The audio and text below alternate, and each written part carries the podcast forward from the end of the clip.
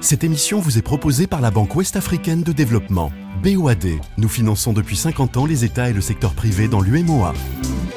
Éco d'ici, éco d'ailleurs. Bruno Faure, Guillaume Munier. Bonjour, bonjour à tous, bienvenue dans votre rendez-vous consacré à l'actualité économique internationale. Qu'on le veuille ou non, l'économie et la guerre sont des mots qui vont bien ensemble, en tout cas ils ne peuvent pas être dissociés. Le conflit en Ukraine l'a démontré de façon éclatante par une déflagration mondiale sur les marchés de l'énergie et des céréales. Qu'en sera-t-il de celui qui oppose Israël et le Hamas depuis euh, l'agression commise par le mouvement terroriste palestinien et la riposte militaire de l'État hébreu? Bien sûr, au-delà des nombreux morts et blessés, on pense à la détresse, y compris économique, des populations de Gaza, mais il y a aussi des conséquences, certes très différentes, Côté israélien, l'activité considérablement réduite, le shekel, la monnaie nationale, en forte chute, et c'est de cela dont nous allons parler dans quelques instants avec une économiste basée à Tel Aviv, ancienne sous-gouverneure de la Banque d'Israël. Dans cette émission, nous allons aussi voyager en Algérie, dans le sud de l'Algérie, la région de Tamanrasset, où est basée Green Hall Energy, une start-up dirigée par des femmes et qui recycle des déchets pour produire du gaz, qui produit des kits mobiles pour les populations nomade et réfugiés. Sa patronne sera avec nous en studio. L'économie africaine sur la voie du développement. Pour cela, il faut miser sur l'information, ce qu'on appelle l'intelligence économique. Un spécialiste sera à nos côtés pour en décrypter les enjeux. Et puis, euh, nous vous parlerons du mouvement de colère de travailleurs sans papier africains en France. Nathanaël Vitran, ils se sont mis en grève cette semaine. Oui, ils étaient nombreux, hein, plus de 600 à se mettre en grève un peu partout en Ile-de-France et ils ont en partie obtenu gain de cause. On en parle. À tout à l'heure. Nathanaël. Voilà pour ce programme très riche dans cet écho d'ici, écho d'ailleurs. N'oubliez pas notre compte Facebook RFI Écho. Bienvenue à nos nouveaux abonnés. Je salue Dibaba Koulibaly de Korogo en Côte d'Ivoire, Morgan Angela de Libreville, Ignace Tossou de Cotonou. Euh, nous sommes aussi sur YouTube avec nos grands invités de l'économie. Plus de 200 000 vues pour notre entretien avec Ousmane Diagana, vice-président de la Banque mondiale. Merci encore. Bonne émission à toutes et à tous.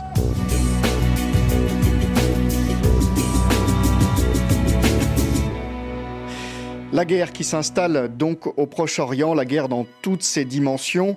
Euh, vous suivez ces événements au quotidien sur les antennes de RFI, sur notre site rfi.fr. Ces derniers jours, nous vous avons parlé du dénuement dans les territoires palestiniens, de la question de l'aide euh, venue de l'étranger à Gaza.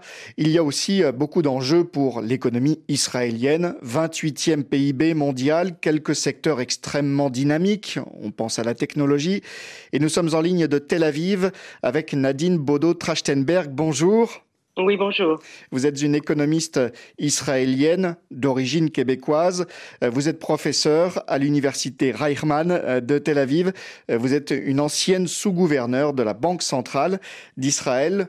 Première question toute simple, est-ce que la vie économique continue autour de vous et, à l'échelle du pays? Évidemment, la vie économique en grande partie continue, mais elle est aussi très affectée.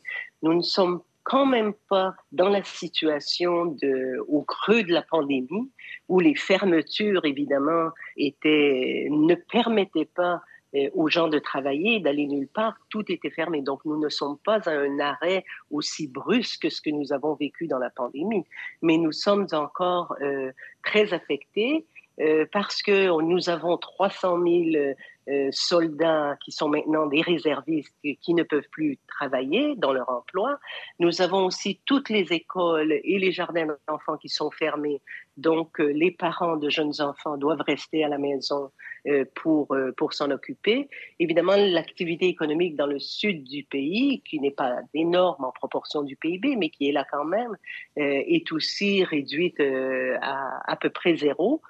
Et aussi, les gens, évidemment, le soir, euh, ne vont ni au cinéma, ni au théâtre, ni au restaurant. Donc, euh, l'activité économique euh, se termine tôt. tout ça, ça veut dire un ralentissement, mais pas un arrêt. Hmm. Nadine Bodo-Trachtenberg, du point de vue de la main-d'œuvre, est-ce que ça pose un problème dans certains secteurs? Est-ce que l'agriculture, par exemple, continue de fonctionner vu la situation?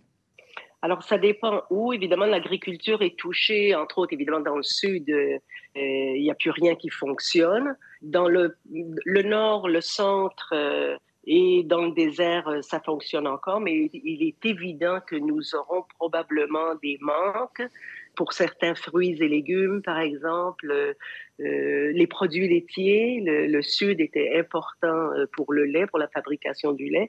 Alors, oui, il y aura probablement euh, des manques auxquels on essaiera de faire évidemment des importations pour pallier. Hum. Ça, c'est pour la situation, on va dire, conjoncturelle. Évoquons maintenant des tendances plus lourdes pour l'économie israélienne. Il y a de quoi s'inquiéter, à en croire un autre économiste, un de vos collègues économistes, Jacques Bandelac, qui est chercheur en sciences sociales à Jérusalem. Vous restez euh, avec nous, Nadine Baudot de Trachtenberg, et vous réagirez. Je crois qu'il faut être inquiet parce que euh, euh, la, baisse du shekel, c'est en fait le symptôme d'un ralentissement de l'économie israélienne. L'économie israélienne est en train de, se refroidir à cause de la réforme judiciaire et maintenant à cause de la guerre à Gaza. Euh, l'économie se ralentit, les, principaux moteurs de croissance de l'économie israélienne sont en train de s'éteindre les uns après les autres. Euh, la, consommation des ménages est en recul parce que les ménages euh, achètent de moins en moins du fait que les prix soient, chers. les investissements reculent parce que les investisseurs préfèrent investir à l'étranger. Le commerce international se ralentit parce que les débouchés se ferment.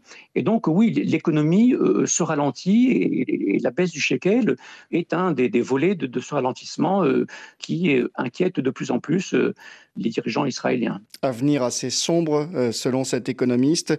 Nadine Bodo-Trachtenberg, est-ce que vous êtes aussi pessimiste? Pas mal de sujets ont été évoqués là dans ces dernières secondes. Euh, je crois qu'il y a un, il faut voir la réalité comme elle est, mais il y a un énorme, évidemment, il y a baisse de shekel parce qu'il y a ralentissement économique, il y a surtout haute de primes de risque. La baisse du shekel comme telle n'est pas quelque chose, je crois, à trop se préoccuper, sauf pour son impact sur l'inflation. La grosse question, c'est pendant combien de temps y aura-t-il réduction d'activité économique. Nous avons déjà vu, par exemple, pendant la guerre, euh, la deuxième guerre du Liban en 2006, on avait eu une réduction très marquée de l'économie pendant six semaines, mais l'économie a pu rebondir très rapidement par la suite, et donc euh, nous n'avons pas été très affectés. Par contre, cette fois-ci, il y a l'incertitude sur la continuation du conflit. Et ça, c'est comme de fait tout nouveau. Donc, euh, la prime de risque que l'on doit maintenant payer euh, avec la baisse de shekel risque d'être avec nous quand même pendant un moment. Hum. Est-ce qu'il est du rôle de la Banque centrale d'Israël de maintenir le cours du shekel, d'agir fermement? Je crois que la Banque centrale a déjà réagi d'ailleurs. Et elle sera là, oui, d'après moi, elle, ne maintiendra pas un, taux de change fixe, euh, mais elle probablement sera euh, très sensible à une dévaluation trop rapide euh, du shekel. En fait, nous avons, pour absorber cet énorme choc, nous avions construit au fil des années deux très gros coussins. Le premier étant les réserves d'échanges étrangères à la Banque centrale, qui sont d'une taille énorme, euh, qui sont près de 200 millions, milliards de dollars. Donc ça, c'est un très bon coussin justement pour absorber ces chocs. Et aussi le fait que la dette du secteur public euh, est relativement faible comparée aux autres pays de l'OCDE. Donc, ça veut dire que ça nous donne deux coussins pour absorber un choc qui, même euh, s'il est moitié temporaire ou si vous voulez un temporaire euh, étiré, permettra d'absorber ces chocs. Mm. Et il y a le troisième coussin qui était peut-être un peu inattendu et qui est peut-être le plus gros, c'est l'apport évidemment du support euh, du président Biden américain. Hum. C'est la question que j'allais vous poser. Est-ce que euh, si le conflit euh, s'installe dans la durée, est-ce que Israël va avoir recours, au-delà de l'aide militaire, à une aide économique et financière américaine?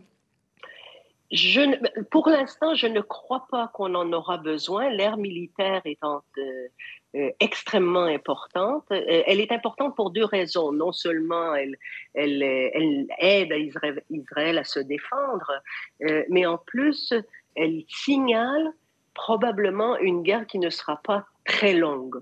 Très longue. Là, nous sommes de toute façon dans un autre euh, ordre de grandeur de ce que nous avons vu euh, depuis l'existence finalement, de, finalement d'Israël. Donc, même si on parle euh, d'une guerre qui s'étire sur trois, six, neuf mois, on ne parle pas, je ne crois pas que nous parlons de plus long que ça. Mm. Et ça, c'est l'aide, militaire américaine qui nous le permet. Mm.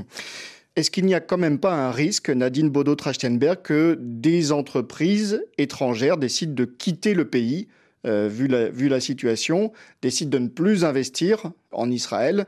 Euh, On sait qu'il y a eu un, mouvement euh, général d'investissement en, Israël ces, ces dernières années ou ces dernières décennies.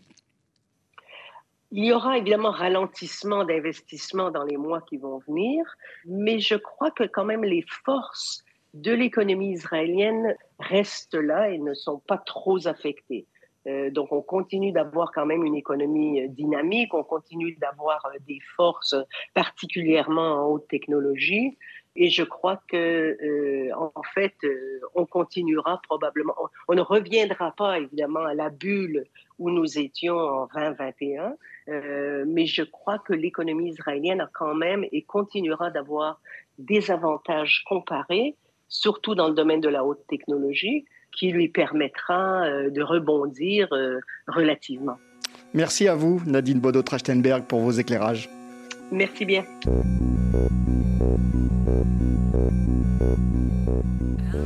De cette guerre entre Israël et le Hamas, il est question naturellement d'en géopolitique ce dimanche avec Marie-France Chatin et ses invités. Proche-Orient, comment éviter le chaos? Y a-t-il un risque de diffusion, voire d'embrasement? À retrouver comme Éco d'ici, Éco d'ailleurs sur notre plateforme de réécoute Pure Radio à télécharger gratuitement. Éco d'ici, Éco d'ailleurs sur RFI. Vous y retrouvez aussi nos grands reportages, comme celui qu'a tourné Justine Fontaine, journaliste au service économie de RFI, à Échassières, dans le centre de la France. Il y a là un projet d'extraction de lithium, ce métal indispensable à la production de batteries électriques, un projet qui divise les habitants. L'Europe prévoit d'interdire les voitures à moteur thermique dès 2035. Avec les projets déjà connus aujourd'hui, la production de lithium ne suffirait pourtant pas à répondre aux besoins de batteries électriques dans le monde. Mais sur le terrain, les élus locaux ne sont pas tous à l'aise avec ces projets. Dans la région où Imeris veut creuser sa mine de lithium, certains n'ont pas souhaité nous parler. À Échassières, le village où la mine pourrait voir le jour, le maire a tout de même accepté de nous recevoir. Bonjour. Je m'appelle Frédéric Dallègre, je suis maire de la commune d'Échassières. Sur le principe, il est plutôt favorable à la mine, qui promet de créer près de 500 emplois directs, dont 300 à Échassières. Un chiffre énorme pour ce village d'à peine 400 habitants dans une région rurale. À l'échelle d'Échassières, c'est un très grand projet, bien évidemment parce que euh, si l'exploitation de lithium se fait, on va avoir de la création d'emplois sur la commune. Donc il dit création d'emplois, ça veut dire euh, potentiellement plus d'habitants pour la commune et toutes les communes voisines, parce qu'on va parler de bassin de population. Euh, et ça, ça veut dire plus de gens pour faire tourner nos commerces, ça veut dire plus d'enfants à l'école. Donc ça, bien évidemment que c'est positif économique. Et puis après, il y a un deuxième volet, je dirais l'aspect environnemental, où là, on a une vigilance à apporter, et notamment au niveau de la disponibilité en eau. On sait que l'eau est une préoccupation euh, majeure, je dirais partout en France. Donc on attend des réponses à ce niveau-là, de voir où ils vont prendre l'eau pour extraire ce, fameux minerai. vous, vous pensez qu'une mine propre, euh, ça peut exister? La plus propre possible, oui. Je pense que si ça se faisait, ce serait mieux fait que dans certains pays. Mais une mine 100% propre, euh, je pense que ça n'existe pas, de toute façon. Dans la commune, il y a des personnes qui sont pour, il y a des personnes qui sont contre. C'est tout à fait légitime. Et pour l'instant, eh ben, on attend d'avoir plus d'informations pour avoir un avis tranché là-dessus.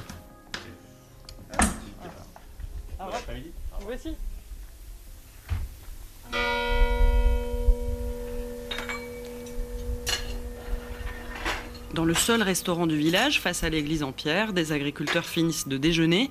Tous sont favorables à la mine, comme Éric Brun, conseiller municipal d'une commune voisine et agriculteur lui aussi. On ne peut pas avoir que les inconvénients, c'est pas possible. On nous parle tous les jours du local, euh, bah ça est du local aujourd'hui. Alors pourquoi être contre? Mais les habitants des alentours sont divisés. Non à la mine, lithium, non merci, voici les messages qu'on peut lire le long de la route vers Échassières. Nous retrouvons Xavier Tabaran, quelques centaines de mètres au-dessus du site d'Iméris.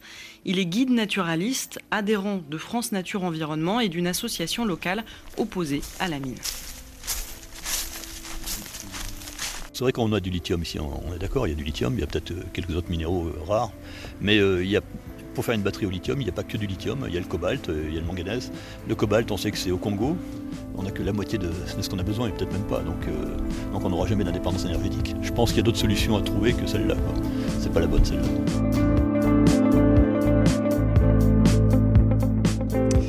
Europe cherche lithium désespérément. Le grand reportage de Justine Fontaine sur le site et les applis de RFI. Courte pause musicale dans Éco d'ici, Éco d'ailleurs, où l'on va continuer de parler économie et environnement. On écoute Taylor Swift, méga star du moment qui affole les compteurs de l'économie musicale. Le film de sa tournée triomphale écrase le box-office américain, près de 100 millions de dollars de recettes en un seul week-end d'exploitation.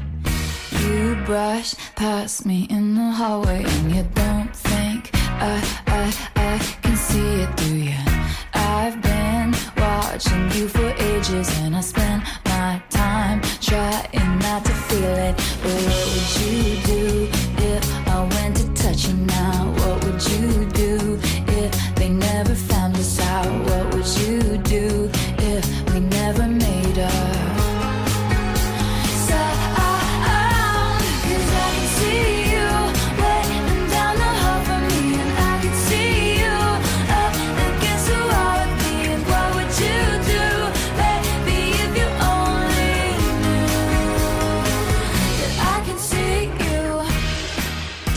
Taylor Swift, euh, dont je vous conseille le portrait sur RFI, portrait réalisé par Rachel Saadodine, journaliste au service économie, portrait croisé euh, de Taylor Swift et de Beyoncé, l'autre méga star du moment.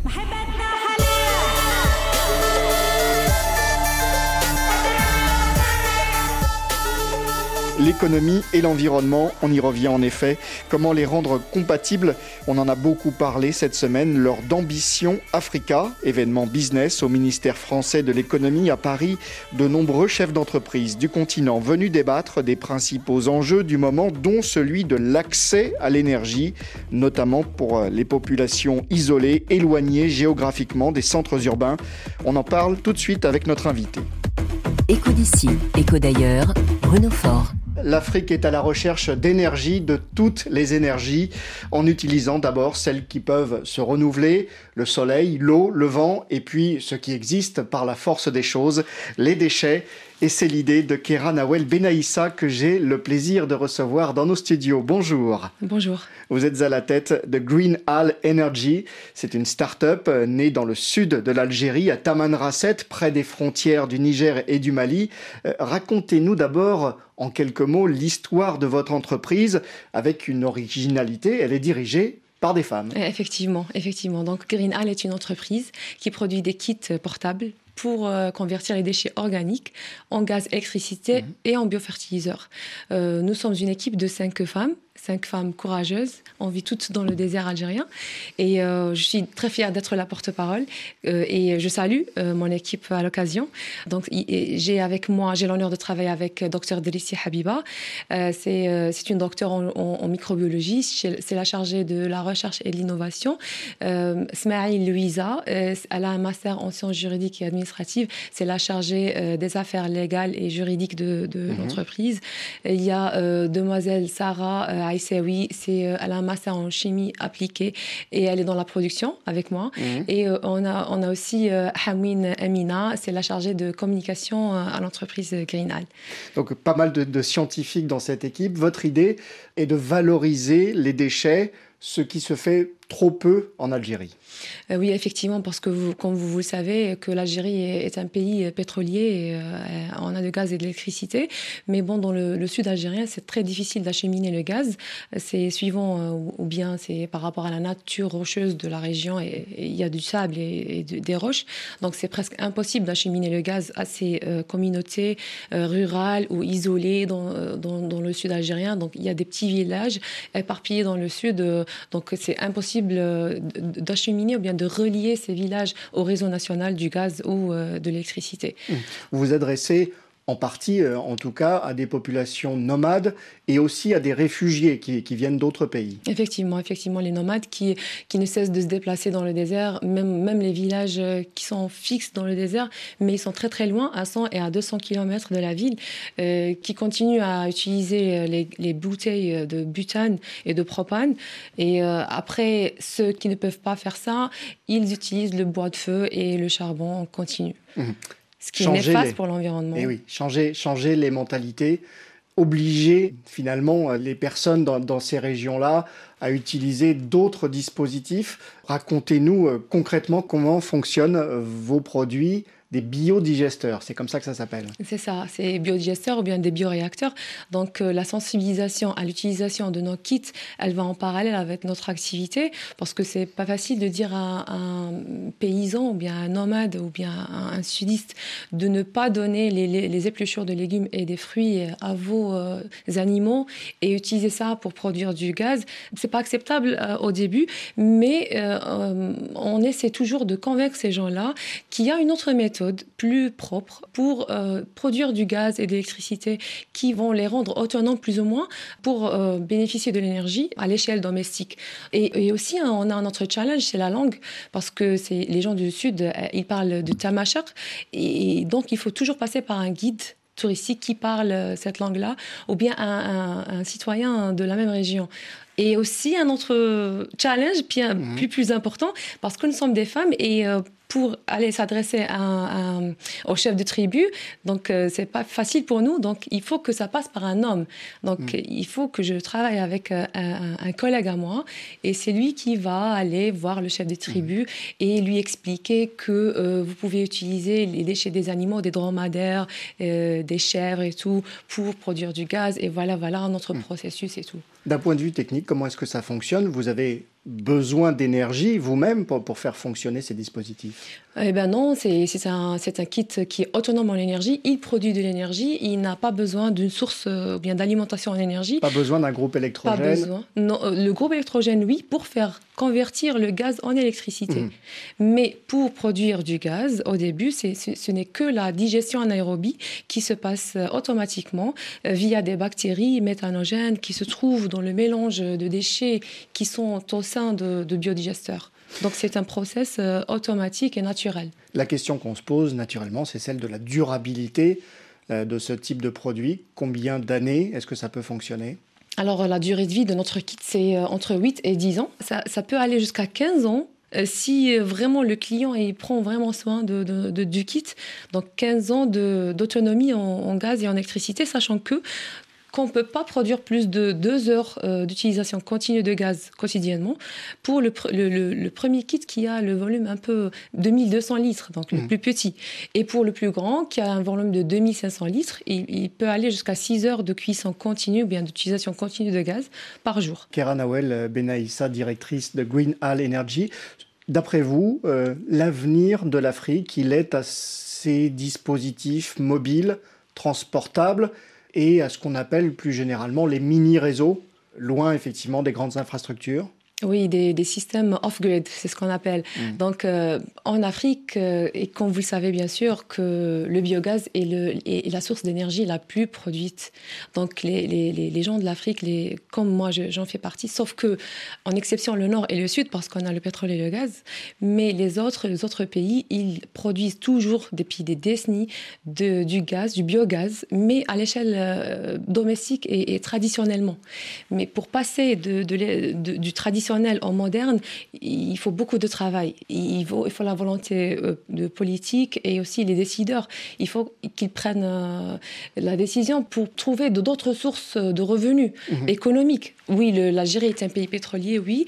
À 93%, on, exporte 93% du pétrole et du gaz produit. Et on utilise euh, à l'intérieur du pays 19% du pétrole et du gaz. Mais il faut, l'Algérie, dans sa stratégie de, de trouver d'autres sources de revenus économiques. Depuis 2021, elle se tend vers l'utilisation des énergies renouvelables, euh, y compris le biogaz. Donc, l'avenir de l'Afrique, c'est les énergies renouvelables, sachant que à cause du réchauffement climatique, on n'a pas le choix. Donc Mm. on a bien euh, remarqué que ça fait deux ans, on était à moins 2 degrés, euh, la planète, elle était à moins 2 degrés. Maintenant, euh, il y a des changements climatiques, il y a des catastrophes, des phénomènes Mm. qui sont, qui sont pas nor- normaux. Donc il faut passer à l'action. À l'échelle de votre entreprise, vous, voulez effectivement monter en puissance. Il y a la question du financement que vous avez commencé euh, à aborder. Comment est-ce que vous avez commencé et comment est-ce que vous voulez euh, aujourd'hui grandir? Grâce à quel argent? Euh, Jusqu'à maintenant, on a pu bénéficier de quelques micro-financements euh, en Algérie, euh, bien sûr, donc via des challenges, des, des, des prix qu'on a gagnés à l'échelle nationale et internationale. Et on a pu avancer jusqu'à là. On a pu vendre une trentaine de kits en Algérie. On a pu signer des contrats de collaboration avec des ONG, des partenaires industriels, mais ça reste modeste. Et pour aller plus loin, il nous faut un financement, ça c'est sûr et certain, comme il est le cas de toute euh, entreprise nouvelle ou bien une, petite start-up. Pour pouvoir passer à l'échelle, il nous faut un financement. Donc nous, on, se rend compte qu'on doit être autonome, nous aussi, dans la production. Et comment ça? C'est ne plus dépendre euh, au marché euh, national, euh, entre parenthèses, qui ne cesse d'être instable. Et, pour nous, il faut qu'on fasse l'acquisition des machines. Et pour cela, on, on va devoir faire la première levée de fonds, qui n'est pas facile euh, pour toutes les startups. Mm. La plus difficile, c'est la première levée de fonds. Mm. Donc, on aura besoin. La première, euh, la première donne levée de confiance ensuite à, des investisseurs. voilà, donc c'est ça, euh, c'est le, le démarrage. Donc c'est- le démarrage, c'est le plus difficile. On a pu démarrer avec nos propres moyens, mi- euh, moi et, et mon, mon équipe. Et euh, bon, je vous cache pas qu'on travaille euh, en parallèle à l'université. Il y a des, des docteurs, des, euh, des enseignants-chercheurs comme moi. Je suis enseignante-chercheur en gestion des déchets. en gestion des déchets, en environnement et en chimie, parce que je, suis chimiste Mhm. environnementale, et aussi euh, les autres en communication et tout. Donc, on est en train d'alimenter Greenhall en parallèle. Et euh, pour pouvoir se concentrer à 100% sur notre entreprise, on doit avoir euh, une source de salaire et une sécurité Mhm. financière. Donc c'est ça, c'est pour ça que euh, la levée de fonds est très importante aussi pour sécuriser la technologie à l'échelle internationale, pour avoir la propriété intellectuelle à l'échelle internationale aussi. Vous voulez vous exporter, effectivement. Vous avez déjà pas mal de contacts en Europe, je crois. Dans quel pays? Oui, bon, on a un contact en Roumanie, bien sûr, parce que euh, j'ai créé Green Hall en Roumanie, mais euh, ça marche pas très très bien pour le moment, mais on doit être là-bas pour que ça fonctionne. Et euh, aussi euh, en France, en Espagne, aux États-Unis, bien sûr, parce que moi j'étais aux États-Unis pendant le mois de, mai et de juin, et on va travailler avec une entreprise là-bas comme partenaire de production. Et le plus important pour nous, c'est le marché africain, puisqu'on va travailler avec des ONG au Mali et en Niger et en Nigeria, pourquoi pas dans le futur le plus proche. Pour aider, effectivement, les, ré- les réfugiés. euh, C'est par- ça, par- oui. par, par exemple, à s'alimenter en, en Mali et en en Niger, énergie. Euh, Est-ce que vos kits peuvent intéresser ou intéressent déjà de grandes sociétés euh, énergétiques? Euh, oui, bien sûr, bien sûr, notamment les sociétés françaises, mais je ne peux pas euh, citer des noms. Euh, on, on fait, on organise des meetings euh, avec deux grandes entreprises qui sont dans le, le domaine de, de gaz et de pétrole en Algérie, mais c'est des sociétés françaises, par exemple. Ils font l'exportation, l'exploitation du gaz et du pétrole, mais ils ne peuvent pas acheminer le gaz à ces gens-là à 20 km, à 30 km de la zone d'ex- d'exploitation. Et ils vont, qu'on collabore ensemble, qu'on travaille, qu'on leur livre nos kits pour pouvoir faire face à ce grand problème pour ces communautés. Des petits villages de 2000, de 3000 habitants qui n'ont pas ni, ni gaz ni électricité à 20 km de la zone de- d'exploitation. Donc euh, c'est ce qui fait notre force et notre potentiel. Ne laisser euh, personne au bord de la route. Dernière question, Kéra Oui. Nawen Benaïssa. Est-ce que euh, c'est facile aujourd'hui d'innover dans un pays comme l'Algérie, surtout quand on est euh, loin de la capitale. Est-ce que c'est facile de ben, oui, changer les mentalités?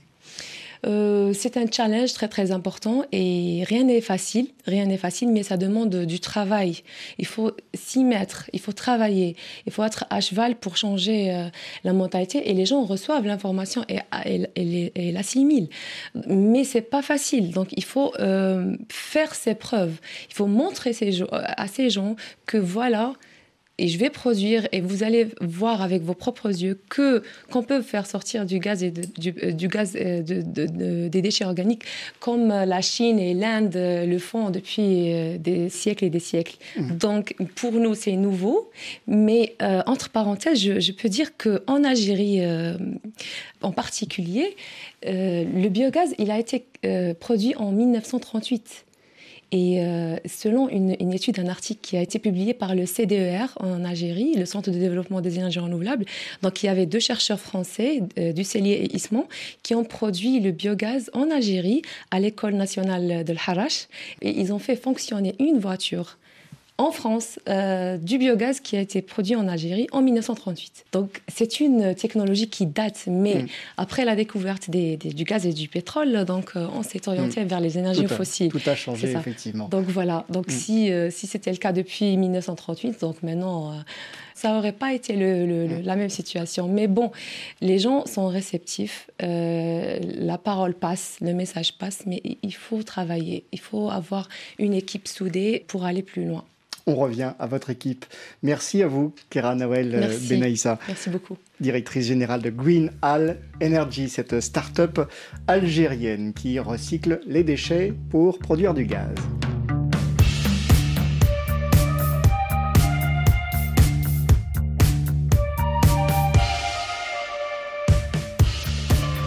Entretien complet avec Kera Nawel Benaïssa à retrouver en vidéo sur la chaîne YouTube de RFI.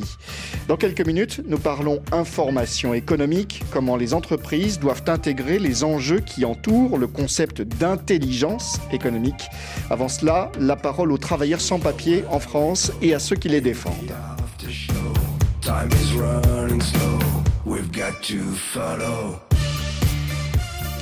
Ils sont plusieurs centaines des Africains à avoir cessé le travail cette semaine avec le soutien de syndicats français des piquets de grève dans une trentaine d'entreprises pour dénoncer leurs conditions de travail et réclamer au passage leur régularisation. Nathanaël Vitran, euh, vous avez suivi ce mouvement pour RFI. Tout a commencé très tôt mardi matin. Oui, pour nous, ça a commencé par un email vers 8 heures, un, communiqué visiblement rédigé à la hâte par plusieurs collectifs de soutien aux travailleurs sans papier.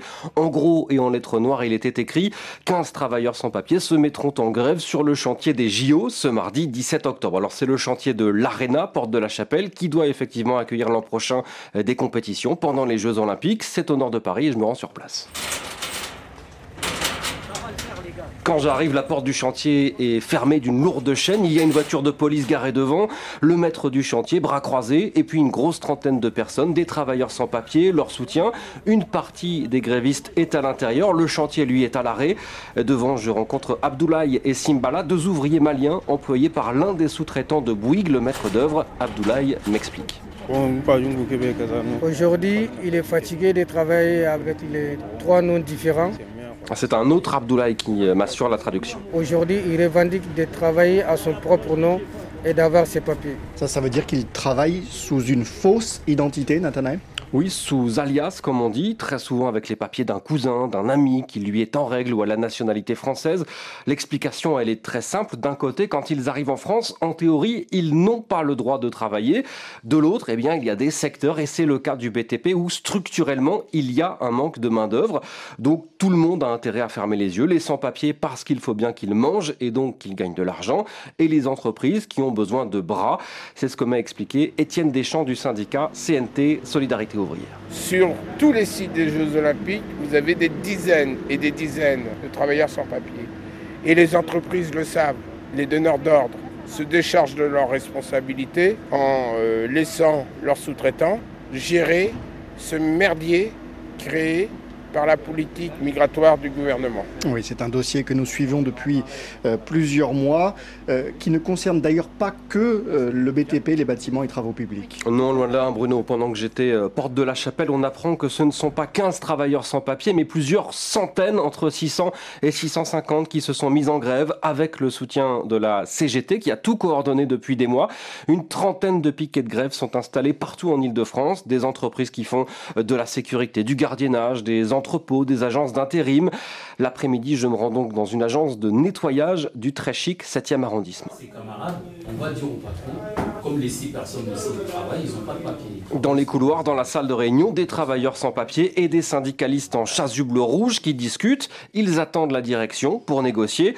Parmi les grévistes, je rencontre Lassama, un Malien de 39 ans. Ça fait 6 ans qu'il travaille ici. Moi, c'est Cicel Lassana.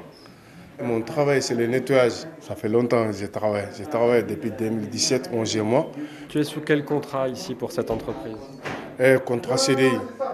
Donc là, tu es en CDI Depuis CDI depuis 2018. Mais sous un autre nom que le tien Ouais, un autre nom. Et Lassama, comme les autres, il était déterminé. Depuis matin bonheur, on est là, depuis 6 heures. La régulation, si ce n'est pas réglé, on ne part pas, on dort ici, on mange ici. Alors, ce qu'il faut dire, c'est que l'ASAMA est en CDI, contrat à durée indéterminée. Est-ce que pour autant, ça le protège? Eh ben, On pourrait le penser, mais pas du tout. C'est ce que m'a expliqué Gérard Ray. C'est lui qui a coordonné ce mouvement pour la CGT. Ah ben, ça les place complètement sous le joug de l'employeur. Euh, c'est l'employeur qui décide, qui décide des horaires, qui quasiment même aussi du prix auquel il le paye. Par exemple, sur les horaires, on a des salariés qui travaillent tous les jours de 3h du matin jusqu'à 11h. C'est un surpaiement, par exemple, pour les heures de nuit. On a ce genre de situation. On comprend bien que c'est toujours plus compliqué de faire respecter euh, le, droit quand on n'a pas de, de papier. J'ai aussi rencontré un ex-employé mauritanien qui, lui, a préféré ne pas donner son nom à l'antenne. Il a fait l'amère expérience de cette vulnérabilité. Là, actuellement, je suis, on est en grève parce que c'est en société que j'avais travaillé avant. Je suis resté deux ans avec eux. Dès le début, ils savaient que ce n'est pas mon papier. Et le jour qu'il a plus besoin de moi, je suis, je suis direct à la porte. Direct à la porte, sans aucun droit derrière. Oui, sans aucun droit derrière. Voilà, on, on, comprend bien les raisons de cette flambée de, de colère qui s'est exprimée mardi. Qu'est-ce qui s'est passé ensuite, euh, le film de cette semaine bah, Mercredi matin, je suis allé à un troisième rassemblement, un troisième piquet de grève devant une agence d'intérim. Et là, il y avait beaucoup de sourires sur les visages. Grâce à votre détermination, parfois face aux menaces et à l'intimidation de certains patrons, vous avez été jusqu'au bout et obtenu dès hier soir euh, des documents qui vont permettre votre régularisation. Et je pense qu'on peut s'en féliciter. Bravo à vous. On retrouve Gérard Ray de la CGT. En fait, dans la soirée de mardi à mercredi, deux tiers des 650 grévistes environ ont obtenu des documents de leur employeur, une promesse d'embauche, une reconnaissance que ce sont bien eux qui ont travaillé, même si c'était sous une autre identité. Et ça, eh bien, c'est une première étape très importante qui va leur permettre d'aller en préfecture et d'obtenir des papiers. Et qu'est-ce que ça va changer pour eux euh, d'un point de vue pratique? Eh ben, ça change tout. Être régularisé, là, tu vas avoir du courage pour réclamer tes droits, et même s'ils te volent à la fin de mois, tu peux réclamer. Mais si tu n'as pas de papier, tu vas dire qu'on sort, sinon j'appelle la police. Et on, en tant que sans-papier, ils ont très peur d'entendre ce nom-là. Voilà, témoignage d'un gréviste sénégalais victorieux. À ce rassemblement, il y avait aussi Sophie Binet, la numéro 1 de la CGT. Elle m'a expliqué pourquoi son syndicat avait tenu à accompagner ce mouvement de grève à quelques semaines de l'examen d'un projet de loi immigration à l'Assemblée nationale. Il faut que l'hypocrisie cesse. La France, elle tourne grâce à de la main-d'œuvre immigrée, euh, notamment dans un certain nombre de secteurs. En Ile-de-France, il y a 22% des travailleuses et des travailleurs qui sont immigrés. Dans certains secteurs, c'est ultra majoritaire. Les aides à domicile sont à 60% des travailleuses immigrées. Les ouvriers du bâtiment sont à 60% des travailleurs immigrés. Donc on voit bien qu'on a des secteurs indispensables à notre économie qui ne tournent que grâce à tous ces travailleurs et travailleuses qui viennent en France. Qu'on passe notre temps à stigmatiser à longueur d'antenne en faisant comme si le fait de les régulariser, c'était une aumône qu'on leur donnait. Non, c'est un droit et un droit dont ont besoin l'ensemble des salariés du pays. Si les travailleuses et les travailleurs sans papier continue comme aujourd'hui à être extrêmement précarisé, c'est un outil de dumping social pour tous les autres salariés, parce que ça veut dire que ce sont des secteurs entiers qui sont en dehors du droit du travail, avec des heures sup pas payées, avec des conditions de travail scandaleuses, de la pénibilité, etc. Eh bien oui, euh, on l'a entendu dans la voix de Sophie Binet, euh, des hommes et des femmes. On a surtout entendu des hommes euh, lors de votre reportage. Oui, si on voit moins les femmes, c'est qu'elles travaillent souvent dans des secteurs très isolés. Sophie Binet le disait, elles sont souvent aides à domicile, assistantes maternelles. Leurs employeurs, ce sont donc des particuliers et c'est donc beaucoup plus difficile pour elles de s'organiser. Merci Nathanaël Vitran, journaliste au service économie de RFI. Vous allez continuer à travailler sur ce sujet sensible. Je vous renvoie d'ailleurs à la série de reportages sur les travailleurs sans papier dans le monde, diffusée récemment sur RFI. Nous étions en Guinée, en Chine, en Italie et en France. On vous remet le lien sur le site de RFI à la page de l'émission Éco d'ici, Éco d'ailleurs. Éco d'ici. Écho d'ailleurs, Bruno Faure.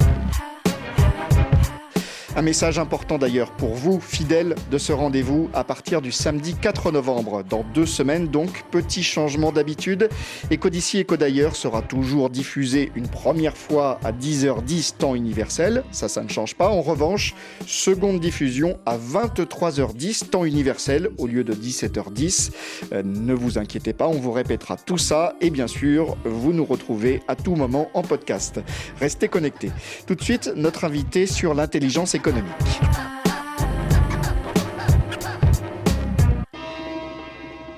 Bonjour Alain Tiba. Bonjour Bruno. Vous êtes le fondateur de Best Intelligence. Vous êtes euh, diplômé de l'école de guerre économique de Paris et vous allez organiser le 4 novembre prochain à Bruxelles, à l'Africa Museum, un événement baptisé Let's Talk Best Business on va en parler dans quelques minutes. Quelques mots d'abord sur votre parcours. Comment vous en êtes arrivé à vous intéresser à l'intelligence économique? Alors moi, mon parcours, il est assez atypique parce que j'ai plusieurs années euh, derrière moi euh, où j'étais à la Chambre de commerce et d'intelligence économique et la Chambre de commerce euh, de Côte d'Ivoire où j'étais au service études et prospection. C'est là, en fait, que j'ai eu l'amour de, de l'information économique parce que je suis économiste de formation et comme on, le sait souvent, l'information économique, c'est vraiment le cœur de la prise de décision stratégique. Mm. Donc, pour moi, celui qui détient l'information, celui qui détient la décision stratégique, c'est lui, en fait, qui, qui a toutes les clés. Euh, donc, c'était important pour moi, euh, au sorti de ces années-là à la Chambre de commerce et d'industrie de Côte d'Ivoire, de poursuivre un parcours au niveau de l'école de guerre économique de Paris, mm-hmm. où euh, j'ai fait un MBA en management stratégique et intelligence économique. Mais j'ai aussi fait le CNAM, où j'ai un Master 2 en stratégie d'entreprise. Mm. Avec une carrière en parallèle de journaliste. Totalement, c'est ça. Où j'ai animé une émission sur une chaîne de la place, une mmh. émission économique. Mmh. Alors, l'intelligence économique, un secteur en expansion sur le continent euh, africain.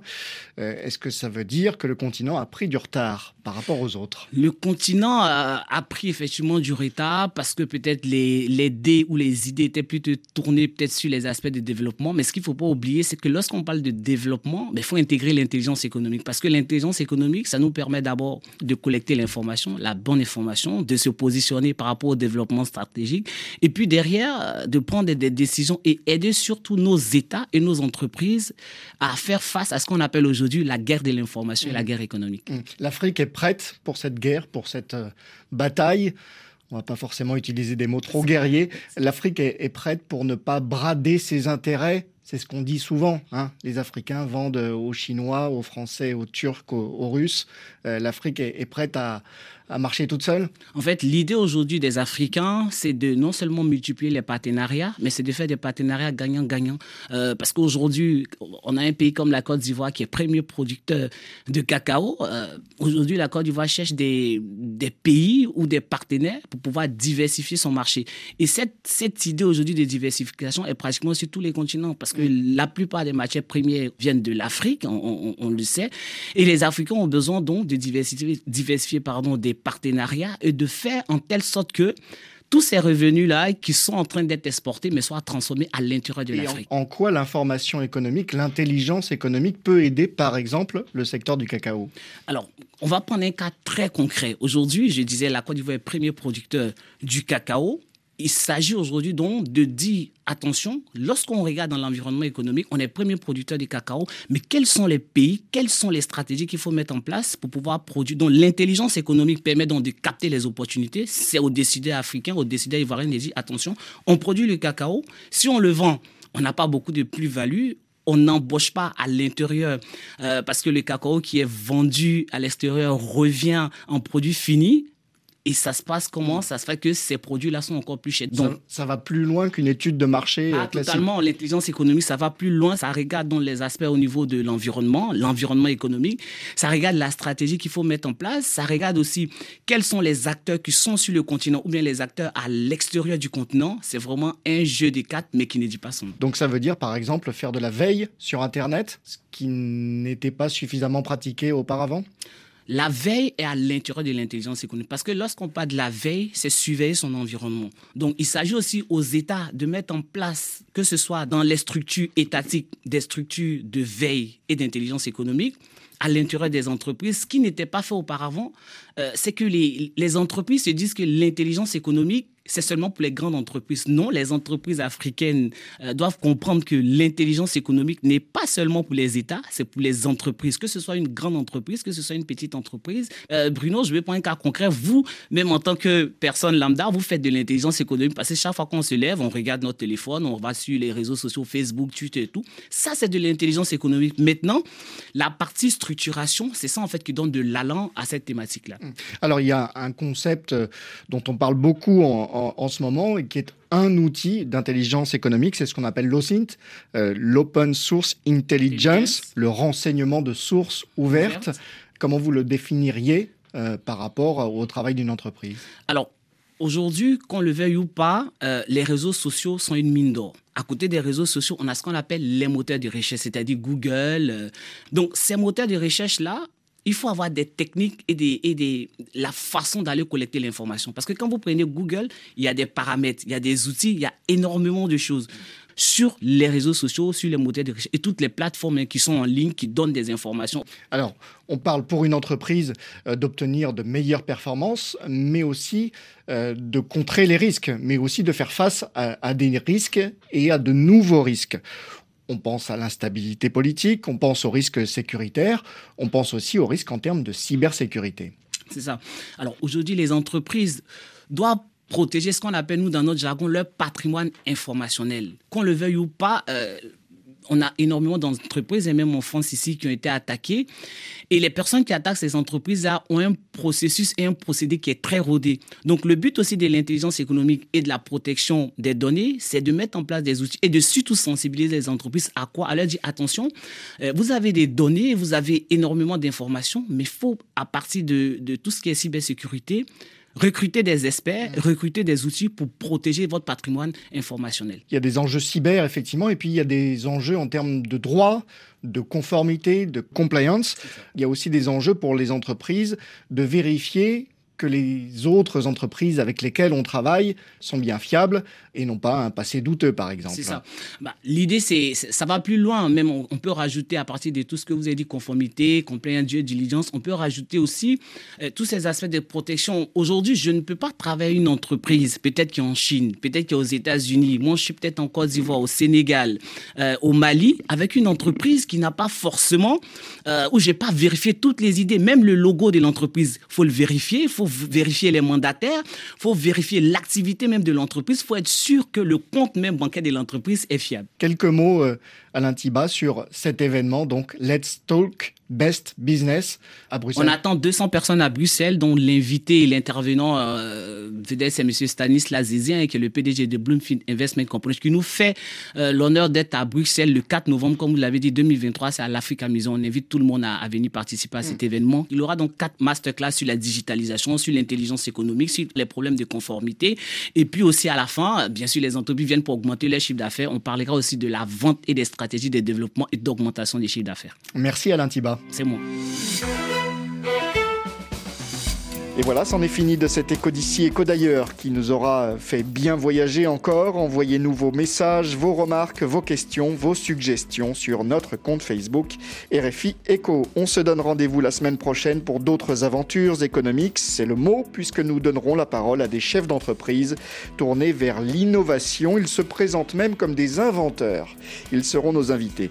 Nous serons aussi avec le patron de Spiro, qui veut faire bouger les lignes de la mobilité en Afrique avec ses moto taxi électrique. Il nous dévoilera sa stratégie et nous parlerons du marché du coton au Tchad. Merci à tous. Merci à Guillaume Munier, notre réalisateur. Merci au service économie de RFI qui a bien contribué à cette émission. Dans quelques secondes, l'actualité dans le monde. Bonne journée, bonne soirée. Portez-vous bien.